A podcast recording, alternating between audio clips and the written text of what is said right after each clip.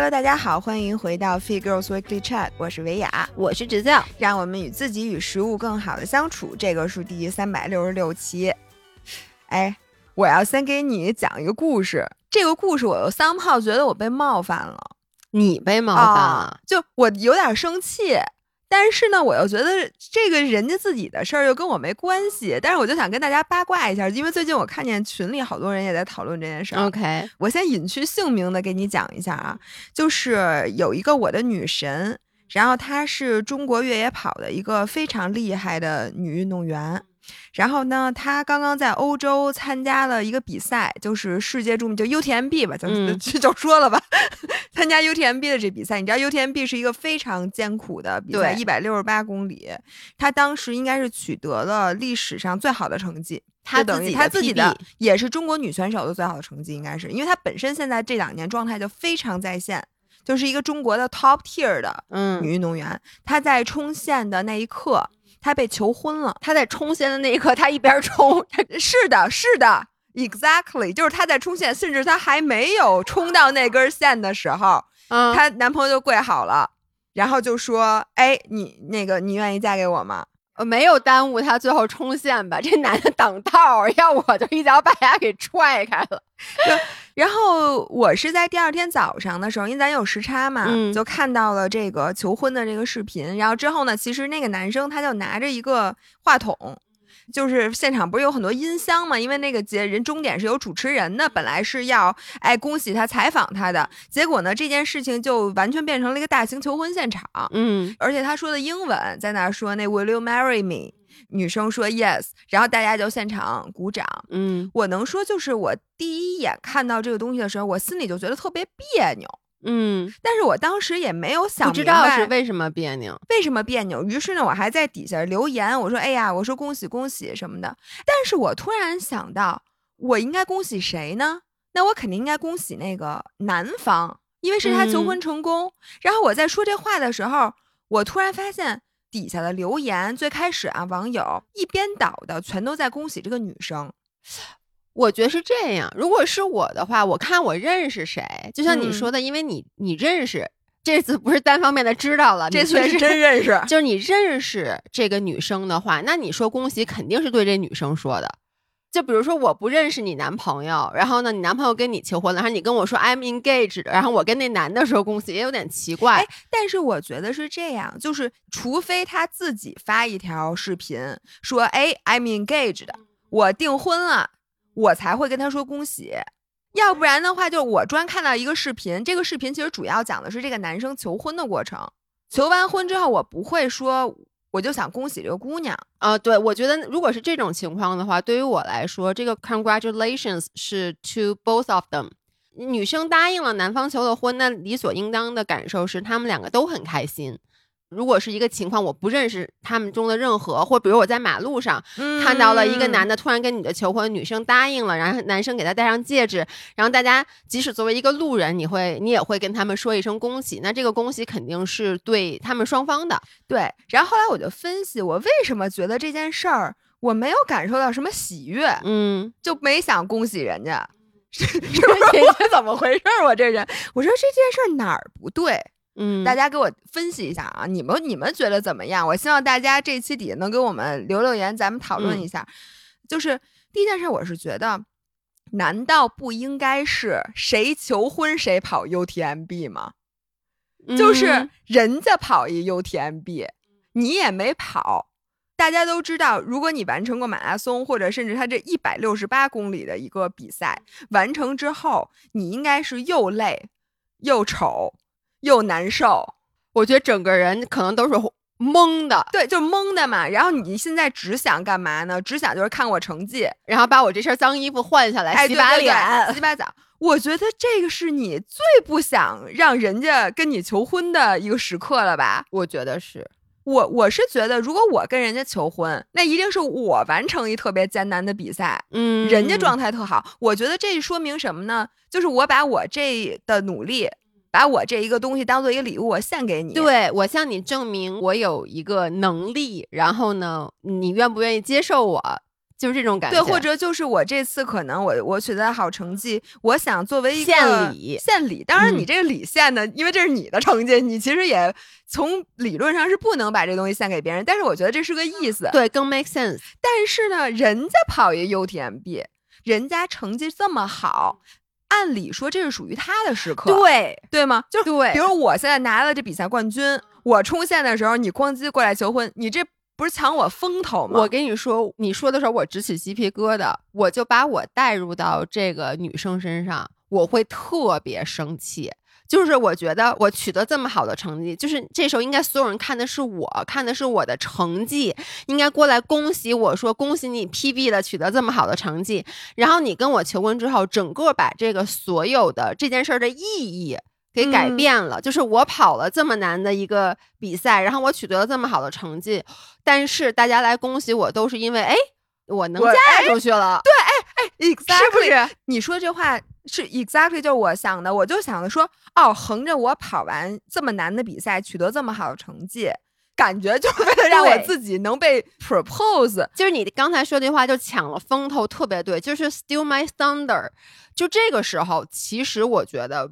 任何人都应该让这个运动员去享有属于他的这个 moment，就是不管是父母也好，朋友也好，什么恋人也好，都不应该这个时候。其实真的就是把这个光环给分散了。对我觉得我能理解这个小伙子，他想在终点，就是他可能就是觉得这是属于他的 special moment。我也想利用这个机会，就是让这个呃时刻更加难忘。但是我觉得他。比较合理的做法是，他等人家接受完终点采访，对，拍了好多好多照片，接受完主持人的采访，接受了来自赛道的所有观众的恭喜，在大概两个小时以后，等人家洗完澡，捯饬一下，而且有一个更私人的时刻，当他缓过来一点的时候，你再去跟他求，并且我觉得，为什么我还觉得那么不舒服呢？是他没有给任何就这个女生任何一个 say no 的机会。这不就跟当时 张翰没有给我 say no 的机会是一样？可是你自己把握了机会，最后还是 say 了 no 啊！啊，我现在是觉得，我说求婚啊，我觉得这个东西其实是一个很私人的东西。嗯，如果你想啊，你在人家 UTMB 的终点线。围着可能至少得上千的观众，而且他又跑那么快，电视台的记者全都在那儿，终点线主持人，大家气氛都烘托在那儿，并且呢，你说我刚跑完 UTMB，我没有任何的心理能量，嗯，去想我应不应该嫁给你，就是你是不是那个对我来讲最对的人，然后你咣叽往那一跪，还拿着大麦克风，你都不是说偷偷问我，你给我什么样的尊重了吗？我能说不吗？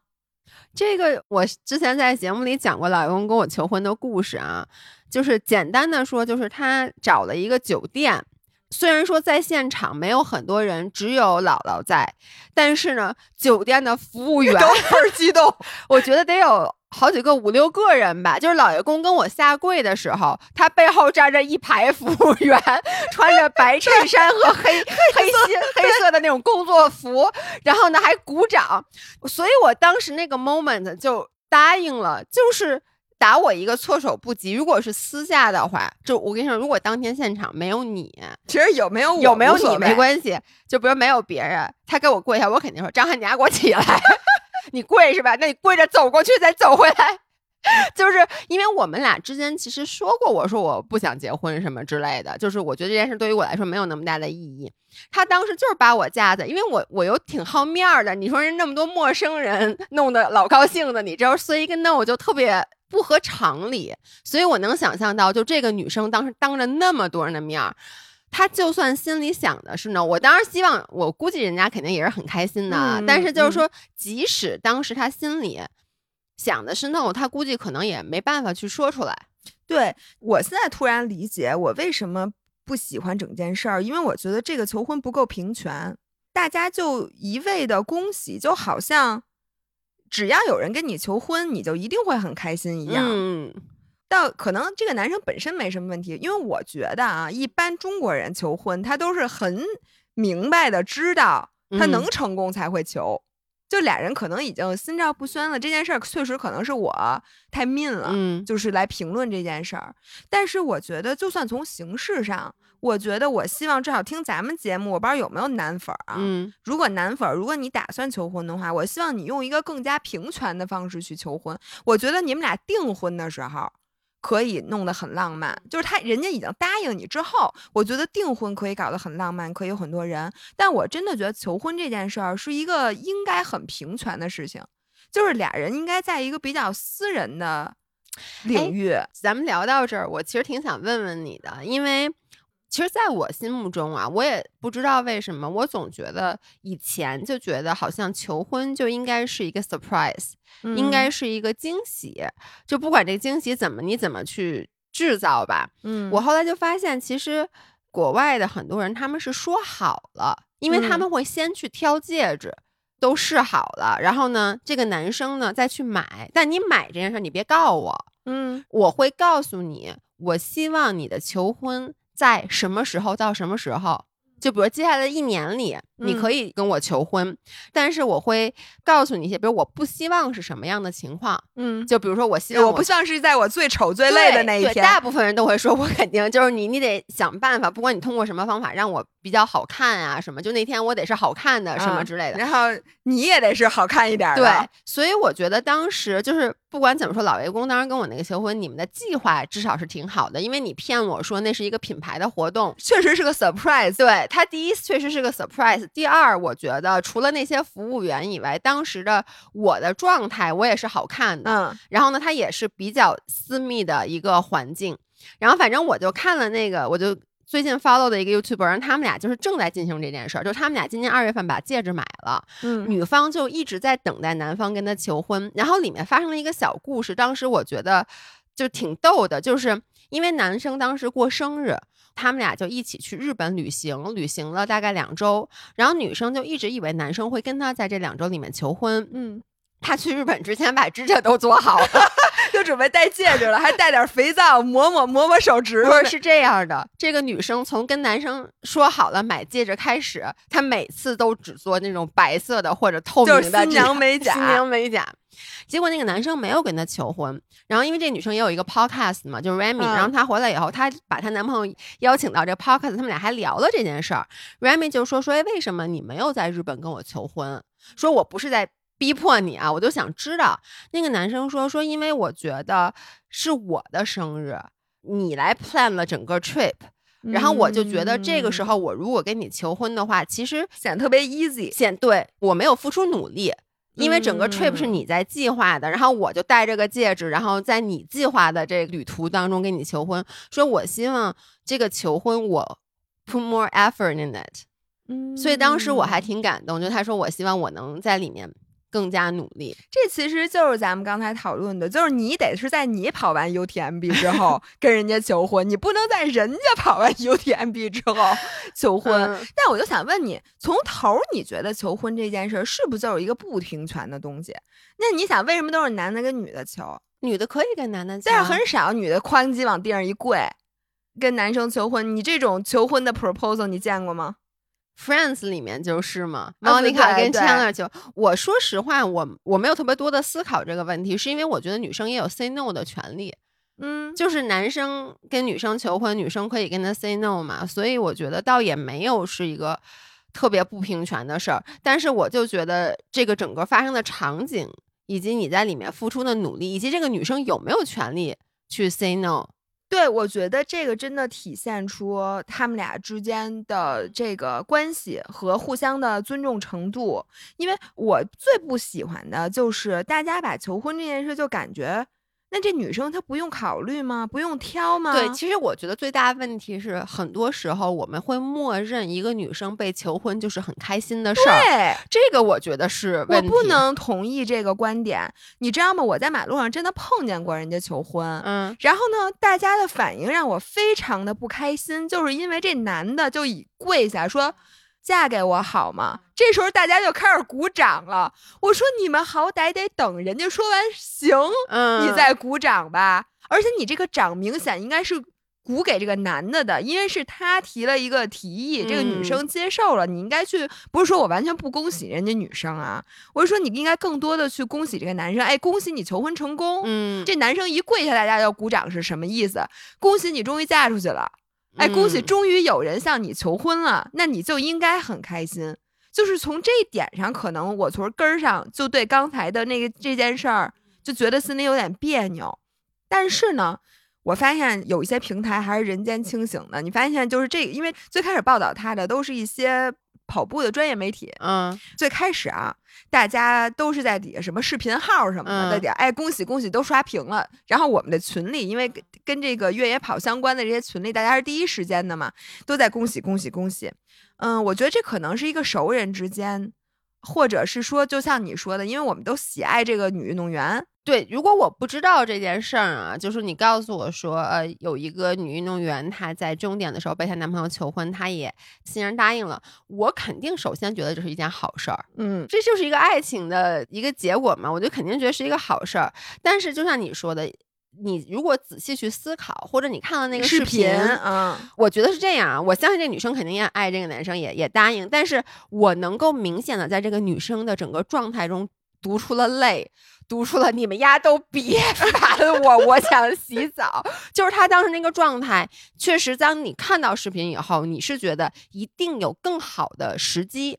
就像你说，他接受完所有的采访，他已经收获了属于自己的那份荣耀之后，他得回去洗个澡吧。洗完澡，你们俩是不是得出去吃饭庆祝一下啊？你吃饭庆祝的时候，你这时候求婚，我觉得这难道不是一个比那个要好一千倍、一万倍的时机吗？对，反正我是觉得他这个事儿，没有更多的去考虑被求婚者，就是这个女生的的状态。我觉得，说实话，我当然我完全不认识这男生，你也别来找我，我只是 谁找你、啊？就是 in general，我想说一下啊，就是很多时候男生在求婚的时候特别容易自嗨，没错，他就觉得我跟你求婚，其实他也不我跟你求婚，我给你脸了。呃，其实我觉得也未必，就是很多时候，比如老爷公他跟我求婚的时候，他也不是觉得他就给我脸了，但是呢，他们很容易自我感动，对，就觉得哎呦，我可了不起呀、你看我还找张文雅帮我去设计，我还骗他，他一定特别高兴。就是他会陷入到一种自我肯定的过程中，哎，自我肯定的恶性循环。对，第一，他觉得自己很了不起；第二，他也会觉得我，就是他还觉得我为你考虑了很多。我相信这个男生当时也是觉得，如果他在这个时候跟这个女生求婚，因为包括他也有下跪的这些动作，所以我觉得他不是诚心的去做一个说不平权的事儿。因为他竟然还接受下跪啊这些，包括他想让那么多人看到他下跪，这个表面上好像他就觉得，你看我付出了付出了这么多，对吧？你看，我就当着这么多人的面儿给你下跪，求你嫁给我。但是他忽略的一点就是，其实这一切他都只考虑了他自己，他就是嗯在自嗨，因为他觉得哇塞，这么多人，你一定很高兴吧？当着这么多人的面儿，我给你跪下了。他没有去考虑对方真正最想要的是什么。那你要这么说，我觉得这都不分男女啊。很多人是很多时候都会陷入到自嗨。那我觉得他自己跑完 UTMB，再跟人求婚，可能也是属于自嗨。因为呢，你跑完 UTMB，你觉得自己特感动，你觉得自己特伟大，然后嗯你看我为你经历千辛万苦，翻山越岭。但问题是你，其实说实话，你这玩意儿跟人家有什么关系啊？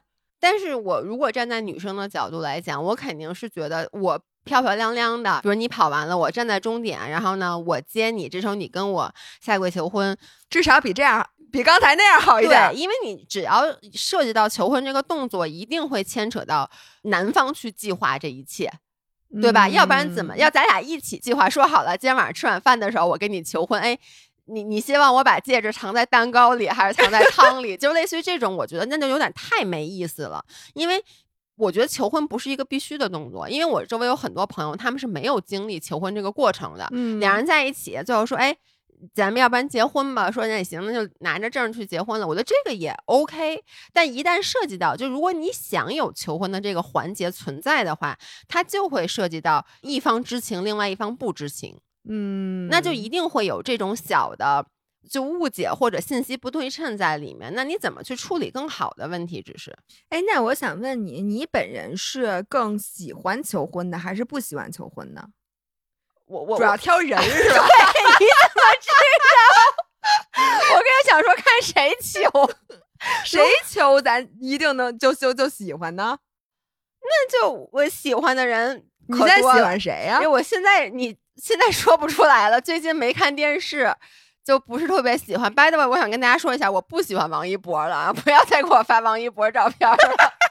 发点别王嘉尔，王嘉尔，哎，你马上要见王嘉尔王嘉尔可以，那就比如说王嘉尔跟我求婚吧，啊那你是希望他求婚呢，还是希望他不求婚呢？那都行，那怎么着都行，我给他求都行。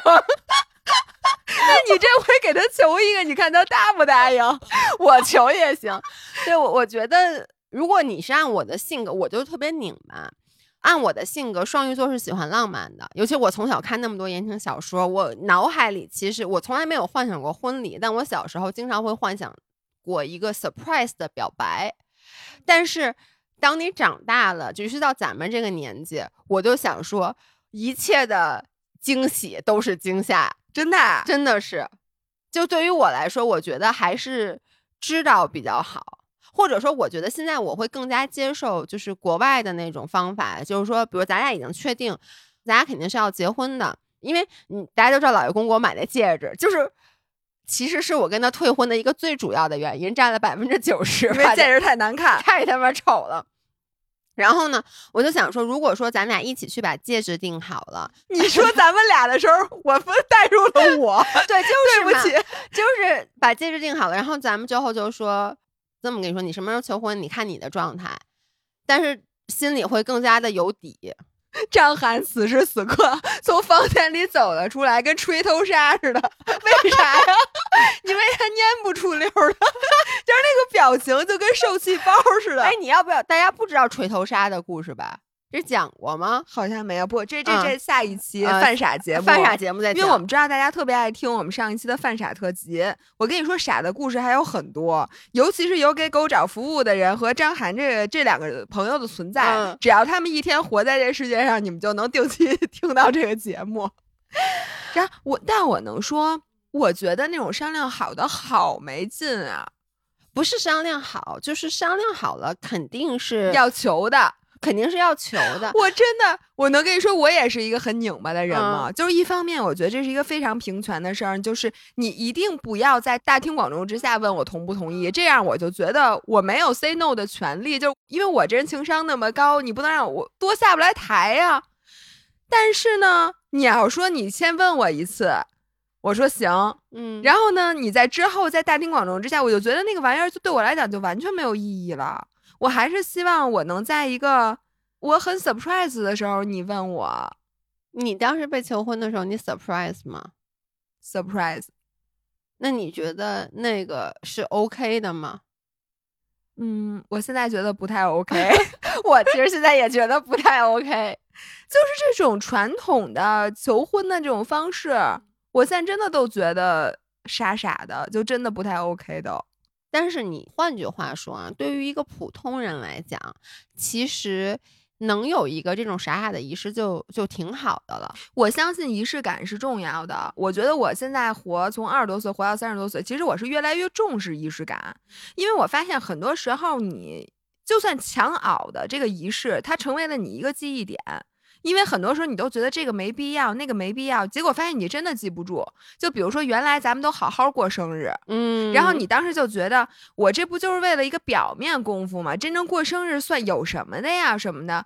但是你最后发现，真的，你问我去年生日怎么过的，前年生日怎么过的，只要我没有傻傻的仪式感的时候，我真的不记得我干什么了那天去年。生日那天我阳了，我印象特别特别深。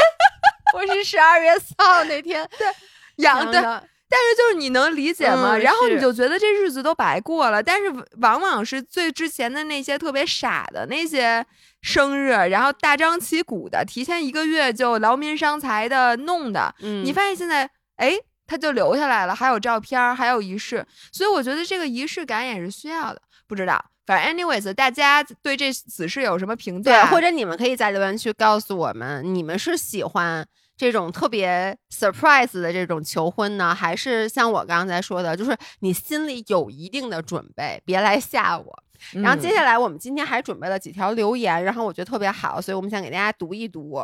嗯哼，来你来第一个，OK，那我来读第一个啊，读得懂吗？他有标点，没分段儿。嗯，这还是一个男生。姥姥姥爷，我和女友在一起三年多了，一年多之前开始常常吵架。我的观点认为他脾气不好，甚至很差，沟通期间常常很不耐烦。张涵，这是你写的吗？应该是吧。哇塞，这简直就是张翰一模一样的。沟通期间常常不耐烦，态度很恶劣。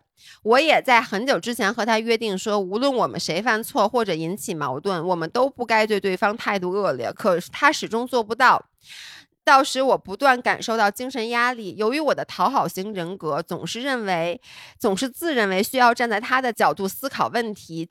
总要尽力委屈自己，避免矛盾，从而导致越来越压抑。因为我觉得自己一直在消耗和付出。最近有件事让我很是难过，我想听听你们的建议。我的工作是日常，不需要应酬，但是由于个别项目或者领导的风格，偶尔也会出现应酬的情况。昨晚部门大领导带领。直属上级和别的条线的负责人，anyways，就一大堆人参加客户的应酬。第一波是饭局，我本不胜酒力，更是很讨厌应酬，但还是硬着头皮去了。一上桌就给我安排白酒，我也利用一些小聪明，尽可能的少喝点。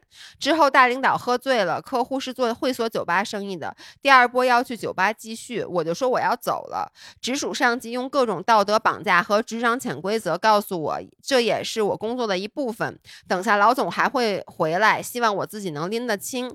最终，我还是面如难色的选择先行离场。最后回到家，女友给我分析说，现在世道艰难，工作难找。就算我不喜欢，难道没了工作我都喜欢吗？我就能舒服吗？我突然觉得我们的价值观原来这么的不同。感觉每次他总是站在很高的地方在批评和评论我，从来没有设身处地的为我想过。希望我是开心的。我是否要继续这段感情？我能说句不好听的吗？我听完，我觉得他女友不是很爱他。就是首先，我张涵就在隔壁呢。张涵，你应该出来听一下吗？不不不，你跟他还是不一样的，因为你有的时候态度很恶劣，但大多数时候态度是好的。你不是一直对人家张涵态度很恶劣的。嗯。就是至少张涵没有觉得自己很委屈，对我觉得这是他最厉害的一点。我觉得张涵最厉害的一点就是他很会自我洗脑。就大家总觉得我欺负老爷公，是不是我一定在天天 PUA 他？我实话跟大家说，完全没有。你知道有一次我们录完《宁浪别野》。我们四个坐在这儿，张涵坐在那边儿，然后一农就说：“老爷公，你脾气好好啊，说那个老爷有时候发脾气什么的，你脾气还能这么好。”然后张涵坐在那儿说：“他这都是爱我，其实我 真的，他原话是，他这其实都是爱我，就是他的表现形式不太一样，他这就是自己 PUA 自己，对，自己不需要别人 self maintaining。对我觉得这是作为一个销售的必要的能力，张涵这能力。”他才是这个世界上最独立的人，因为他的喜怒哀乐完全不依靠别人，是的，对吧？就是你骂我，我觉得你也是在夸我；你夸我，我更是觉得你在夸我。所以什么 everything everyone all at once 全在夸我。对，所以呢，我是这世界上最幸福的人。我觉得我现在这样很好。我觉得咱们有朝一日，如果你能具备张涵的能力，咱们就是一个 free soul，就是一个自由的灵魂。对，所以回到这里面啊。我觉得吵架是正常的，嗯，但是呢，你们俩沟通好了，说引起矛盾都不该对对方态度恶劣，但是他始终做不到，我觉得这是个问题。对我，我说一下我跟老爷公之间啊，因为老爷公是一个脾气非常非常稳定的人，而我就是脾气有时候会上来，会暴躁。我觉得至少我是这样，比如老爷公跟我说，咱以后能不能脾气好点儿，我直接跟他说不能。嗯，就是我不会告诉他说好，下一次我不发脾气。但是呢，我其实还是会发脾气。我喜欢 under promise over deliver，但是我会记住这件事儿。就是我其实有意识的有在去尽量避免让这个脾气爆发出来。所以我觉得你更多的要去观察一下你的女朋友，她因为有的人她可能脾就是大家这个世界上人的脾气是不一样的。比如说我就是一个脾气容易激动的人，但是她会不会尽力的去避免这个冲突的发生？你觉得是这是重要的，就是她有没有意识，就是他有没有尝试在做得更好，对吧？但我觉得重要的是你心里的感觉，嗯，就是甭管你对我好不好，你如果你对我特别不好，但是我觉得好也没事儿，对，那就不好也好。但是如就算你对我再好，我觉得你对我态度恶劣，就是我觉得我委屈着了，嗯，那怎么都不行。那你也可以学习学习，像老爷公一样自我洗脑吗？不，我不行。我是觉得我跟任何一个人在一起，最重要的是我心里的那个感觉，而不是你做了什么。但是我的理解是，我看到你的改变，因为咱们都是这么大年纪的人了，你说我很难让你去完全变成另外一个人。就比如说，对方是一个脾气火爆的人，你是一个脾气非常非常。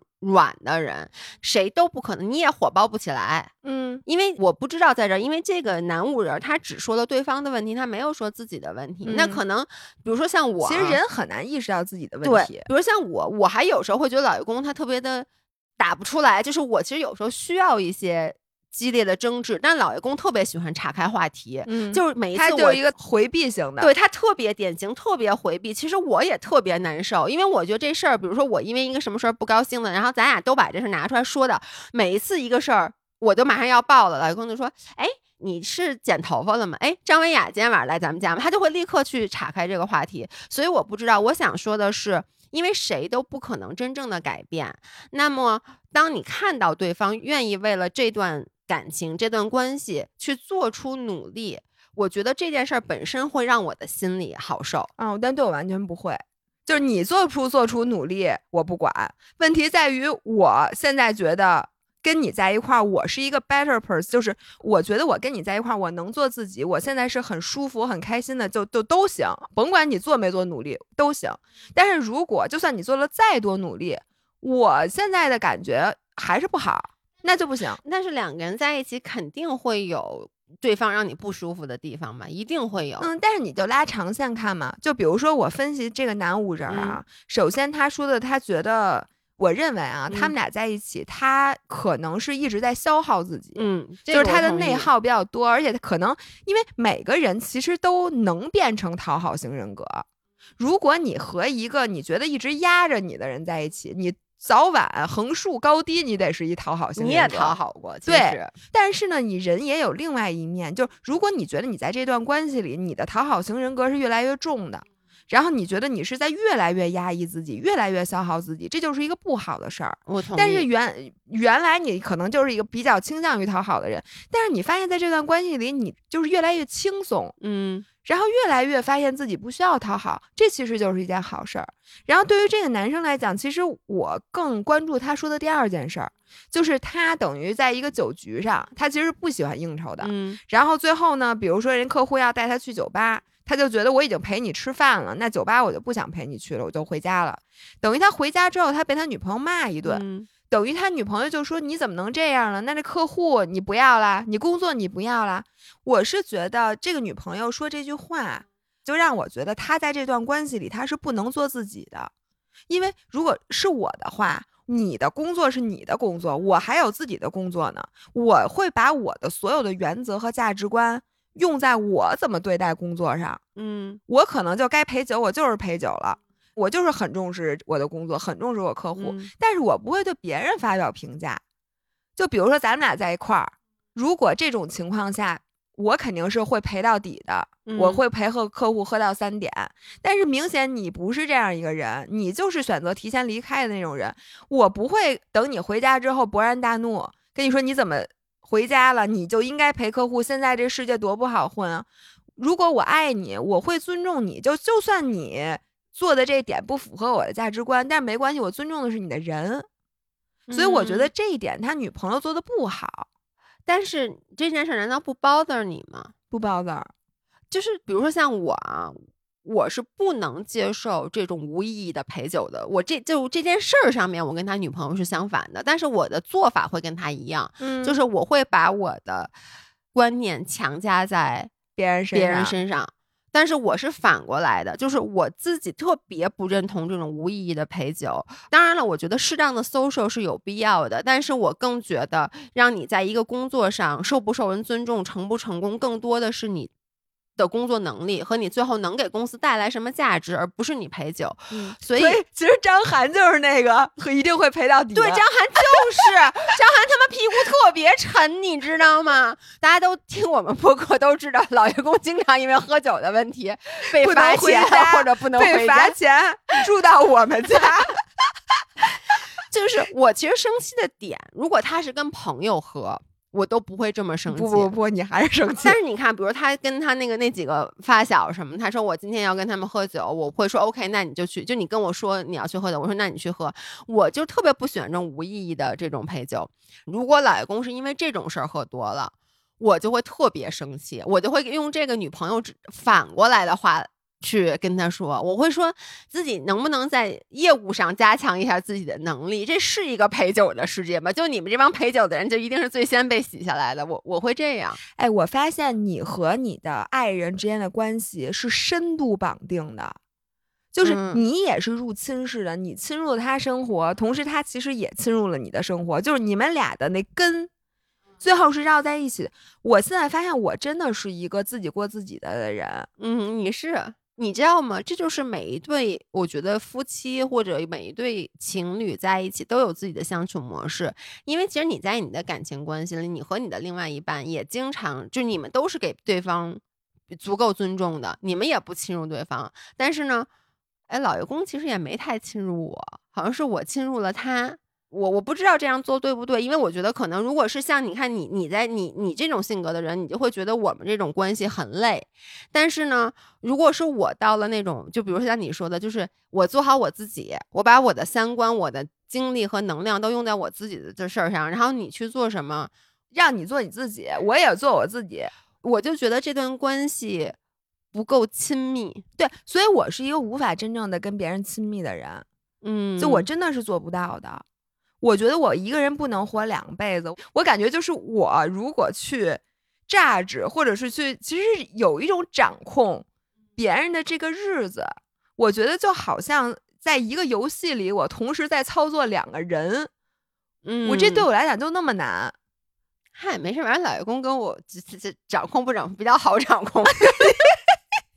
那你觉得最后这个男五人，你觉得他跟他女朋友现在之间的这个关系是应该怎么继续？我觉得我是一个奇葩，在感情方面我没有资格给别人建议，但是我只能说，如果是我啊，嗯如果是我，我会坐下来好好在想，我从认识他那一刻到我现在，我是变成了一个更好的人，还是变成了一个更糟的人？嗯这不是说看我表面上取得了什么嗯成就，而是看我自己内心的这个小池塘是更充盈了，还是水慢慢的就是我是被消耗了，还是哎被充满了？对我跟你有相同的感觉，就是说我倒不是说在感情里我一定要 become a better person，但是这段感情不能说，因为大部分情况下，工作当中的人际关系是会让你有消耗的。嗯对吧？？因为你会跟不得已跟各种各样的人在一起共事。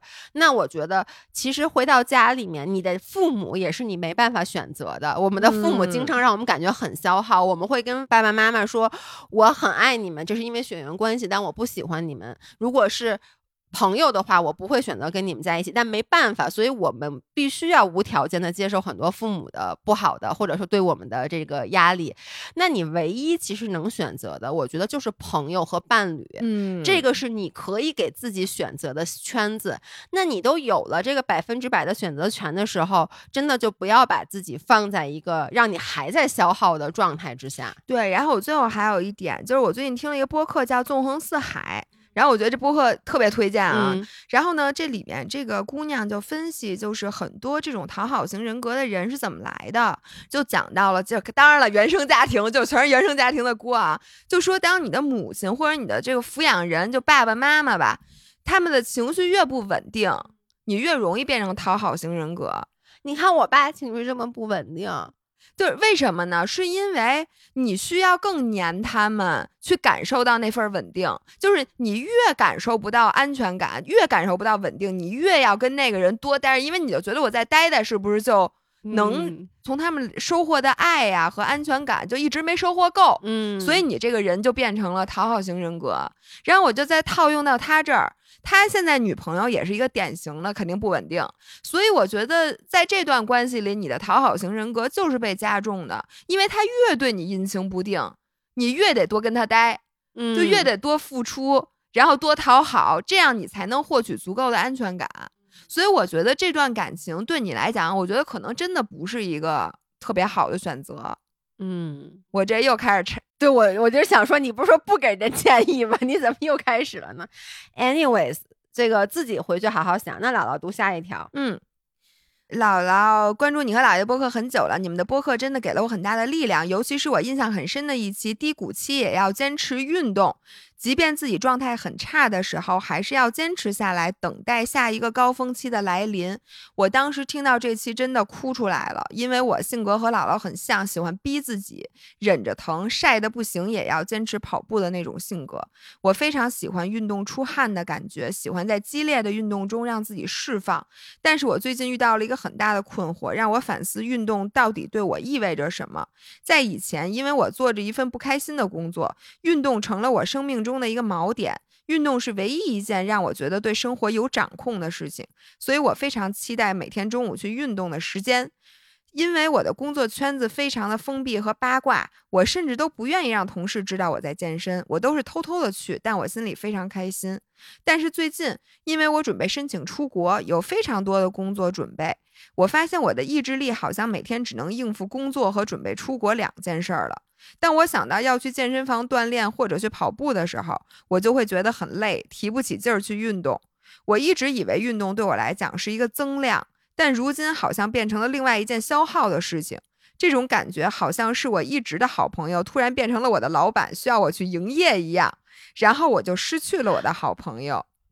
哎，我最近真的很难过，我很怀念前不久兴致勃勃去运动的自己。我想问姥姥姥爷，你们有遇到过这种倦怠期的时候吗？你们工作压力很大的时候，还是会坚持去运动吗？很想听听你们的看法。哇塞，你先说。就是每一个点都打到我，就特别特别的真实。当然我没有像姥姥那么坚持，但是我我我想说，他打到我的点有几个。第一个就是他说。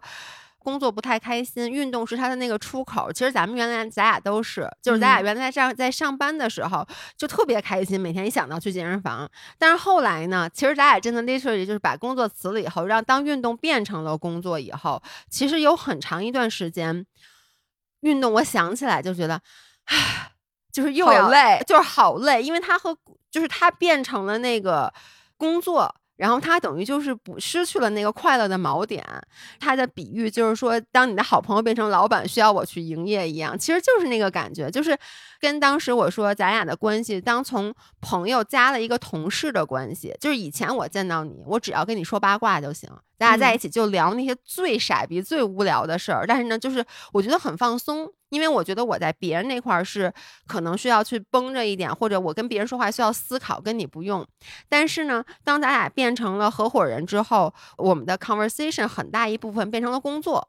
嗯那我见到你，其实很多时候就是要营业，那我就会失去见你的动力，嗯，就是会觉得有一点抗拒。其实这个就跟运动其实是一样的，所以我觉得他说的整个我都特别特别的有感触。嗯，然后呢，你会跟他说什么呢？因为我觉得，比如对于我来说，我不会在这段时间还死磕这同一个运动。就比如说我之前最开始是去健身房嘛，就是我在上班的时候我去健身房运动，然后这件事儿就让我特别特别的开心。后来做了博主以后，一开始也是做很多力量训练的视频，然后慢慢的我真的就对这件事失去兴趣了。一开始我就想死努，嗯我觉得这个五人也是这种感觉，因为他曾经带给了你那么多的快乐，那么理所应当，这个快乐就应该他一直能带给你，但并不是这样，但并不是这样的。后来我就发现，我真的彻底就对这件事儿失去了兴趣，从最开始特别喜欢，到不再那么期待，但是他还能去干。就是它还是我日常 routine 的一部分。但我后来想到这件事儿，甚至跟我原来让老板让我去开会或者做一个 PPT 一样那种抗拒，我觉得到这个时候，可能你就是应该让你自己和这件事儿之间的关系稍微的切断一下。并不代表以后你不会再回来，但是我觉得运动有那么多，你其实可以去通过一些新的运动去刺激你，让你自己变得兴奋起来。因为我感觉他之前可能更多是跑步啊什么这种的，那你其实运动有那么多，你可以去换一些，比如说社交类型的运动，它可能给你带来一些不一样的快感。嗯，我觉得啊，据我观察，就是运动对每个人来讲，或对每个人的不同的阶段。它可以意味着各种各样的层面，就是它可以很浅，也可以很深，它可以很帮到你，同时它也可以就像你什么吃饭什么的一样不走心。我是觉得你不用特别 care 说你是不是在利用运动，因为我觉得他有点觉得，哎，我那段时间我那么那么爱运动，然后现在突然一下我又准备出国了，哎，这个运动我怎么怎么能从内心就不热爱了呢？那我不允许自己不热爱。但是我觉得，就算是你身边，你问那些 professional，就那些大神，那他难道对运动就从始如终的没有放下过吗？并不是的。就跟比如说超超，嗯，他是一个跑了十几年步的人，并且你看他现在的整个训练就无比的规律。但是你们谁知道他曾经其实有一年多的时间一步都不跑？嗯，你跟这个甭管是跑步还是跟其他的运动的关系，都是这种高高低低、起起伏伏的。然后我是觉得你不妨就为你所用。嗯，我是觉得我现在和运动的关系，运动就是一个为我所用的东西。嗯，当。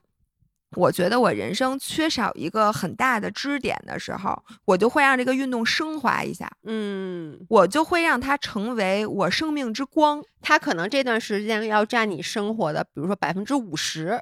对我就是要让它成为我的生命之光。我当我决定了的时候，它无论如何都能成我是生命之光。我一会儿给大家讲一个故事。然后，当我觉得我的生命之光来自于出国，或者来自于我现在马上要经历人生，比如我要结婚了，嗯或者什么的，那运动就变成了一个，哎，我我穿上婚纱，我得好看。嗯，那行，那这个运动这段时间啊，请你屈尊一下。你不是我的 priority，变成我工具人了，百分之十可能。对，那我现在就是每天我我跑个五公里，那我因为呢我要穿婚纱好看，或要我要减脂，那再过一段时间呢，我觉得我这人怎么最近一无是处啊？嗯，就感觉最近好像缺点自信，那我就比个赛，然后我就专捡我擅长的比赛，那运动就变成了。一个我找自信的东西，那我最近就是需要他给我找找自信，那我就能让他给我找找自信。那过两天呢，我又觉得，哎，我最近怎么膨胀了呀？我最近觉得我这风生水起呀，我这要飘啊。然后这个时候运动又变成了一个我在运动上面找差距的地方，那我就找找大神，我随便练两次，马上就觉得，哦，原来我还是不行啊，原来我还能退赛呀。所以，我我现在是觉得。你具体怎么想不重要，你怎么想对此时此刻的你最有利，嗯，才是真正重要的。对，因为刚才他在说这段时间他准备出国，然后准备乱七八糟的东西，他就觉得他忽略运动了，然后运动也对他没有那么重要了，也给他带不来快乐了。你知道？在你刚才说的，我突然觉得这个好像前两天咱们录那期人生当中的相聚和分离，有一些人他在你生命中在某一段时间很重要，你觉得他是你最好最好的朋友，或者你就以为你们俩一定会一辈子都是无话不谈的好朋友，但随着时间的推移，可能他结婚，或者可能你换工作等等等等，你们之间就变成了那种可能只是点赞之交了。嗯，但是有可能在下一个十年，你们俩又不小心又回到了同一个公司，或者他离婚了，他又单身了，然后你们俩他又来找你说最近有什么好玩的吗？带我带我，然后你们又变成了好朋友。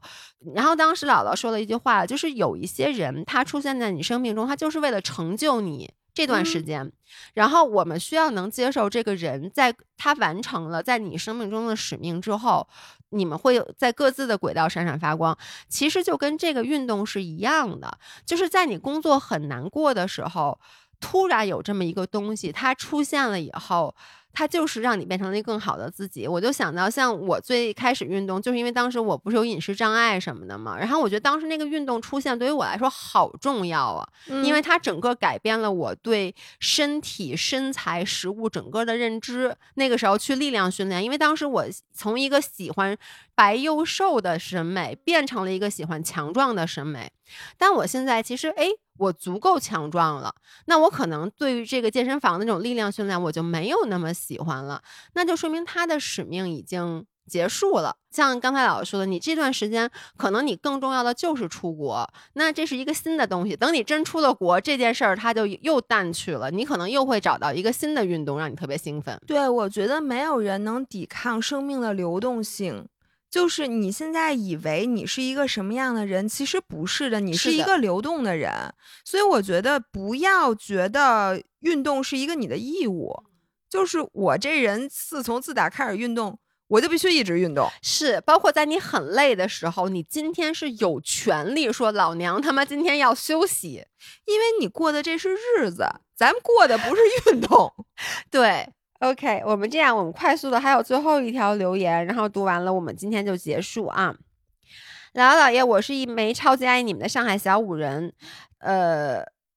不，前面都是表白，不说了，直接说。最近有些关于自己内向性格的事情让我很苦恼，想来听听你们的看法。我今年二十一岁，是家长口中的乖乖女，自己从小话就不多，但好像从今年开始，明明取得了一些成就，但性格变得更加内向了，不敢和别人交流，不敢展现自己，总是怀疑自己，否定自己。每次和领导、导师，哪怕微信聊天，都会思考很久如何回复。当和他们线下相处的时候，也因为担心。自己情商低，讲错话总是选择沉默，鼓起勇气才能偶尔补充几句。这种有时哪怕已经尽力把自己能做到最外向的一面展现现出来，却还是会被别人说内向腼腆。今天中午和一位工作近十年的学长吃饭，吃完饭后他发微信给我说：“社恐只是你给自己的心理暗示和台阶，你应该不是表现出来的这么内向才对，你只是有意无意的让自己维持乖孩子、好学生的形象。”我。很想改变，但又好难改变。很多时候不知道该如何接话和沟通，也想变得自信一点。想问一下大家的意见。嗯，说实话，我从来不是一个这样的人，所以呢，我很难知道他究竟心里是哪些包袱是让他这样，还是说这是就是他的本性，他很难改变。我我来替你分析一下，我来感受一下。虽然说我是这个世界上 最。一个最义的人，但是我能理解他的是，他学长说那话一句话很对，因为他从小到大，他给人家的形象一直是非常 decent，乖，永远不会出错，所以这变成了他的包袱。对，你看他永远在说，我不知道该如何接话，我特别怕如何说话才能不说错，他怕说错话，他怕出洋相，他怕犯错误，他怕毁了他自己比较完美的这个形象。所以他才会。不敢说话，因为你怕犯错，所以你不敢，就有点像我特别害怕比赛失败。我不是我怕我怕失败的人，那我的解决办法是什么？我不比赛。而且你越不比赛，你下回越不敢比赛。对，因为别人都比过好多次了，你永远没有经验。这就跟你说话似的，因为你说的话少，所以你就更缺练，你就下回更不知道怎么说话。对。但是像老爷这种人，巴拉巴拉巴拉，每天都有无数次试错的机会，就他变得越来越敢说话。嗯，你变得越来越不敢说话。是，我觉得。首先，我想跟这个五人说的是，我觉得你不要低估内向的力量。我作为一个大艺人，但我从心里面是很 appreciate 这些爱人的存在的。就是我觉得内向本身一点问题都没有，嗯，谁也没说话多就好。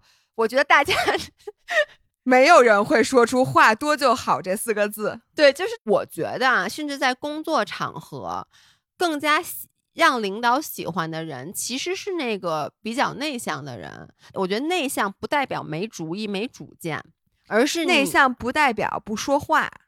对，就是我觉得他应该是，其实他有很多主意和主见的。他只是在，比如说咱们都在聊天的时候，我现在想象他是一个什么状态啊？就是咱们都在聊天，他心里特别想上来接句话。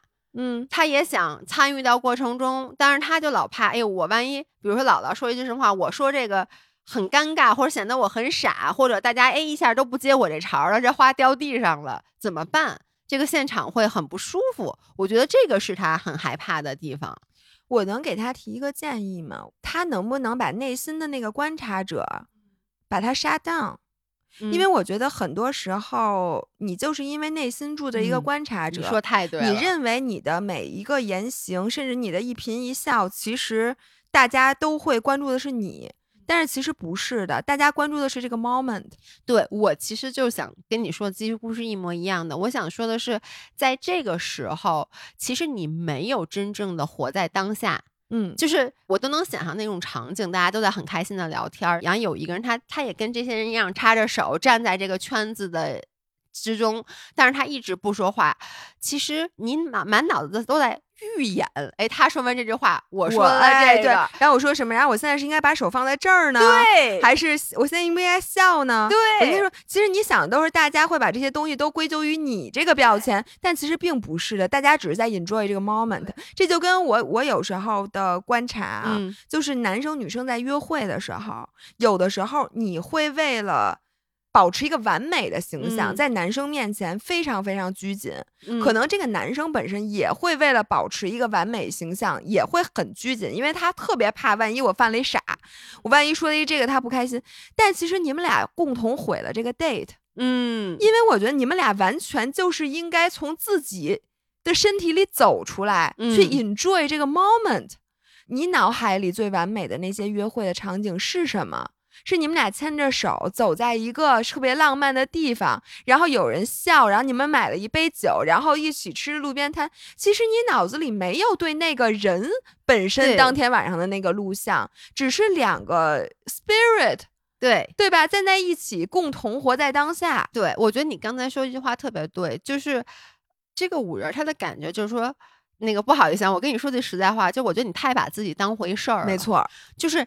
别人说一句话，你接了什么？这句话尴尬不尴尬？是不是掉在地上？只有你自己在意，因为这个 conversation 马上就过去了。你说完这句话，这大下一个人接下一句话，下一个人接接下下一句话，这一秒钟就过去了，根本不会有任何人去对这件事产生注意的。就是你说与不说，其实对于别人来说，每个人关注的都是自己和像刚老师说，就当下的这个 moment，我们之间这些对话以及我自己，没有人会在意你的。对，这就跟你因为怕输，所以不去参加一个比赛，但是其实你参加才证明你活着，你 be there，我觉得是最重要的，就是你不能又 be there 又不 be there。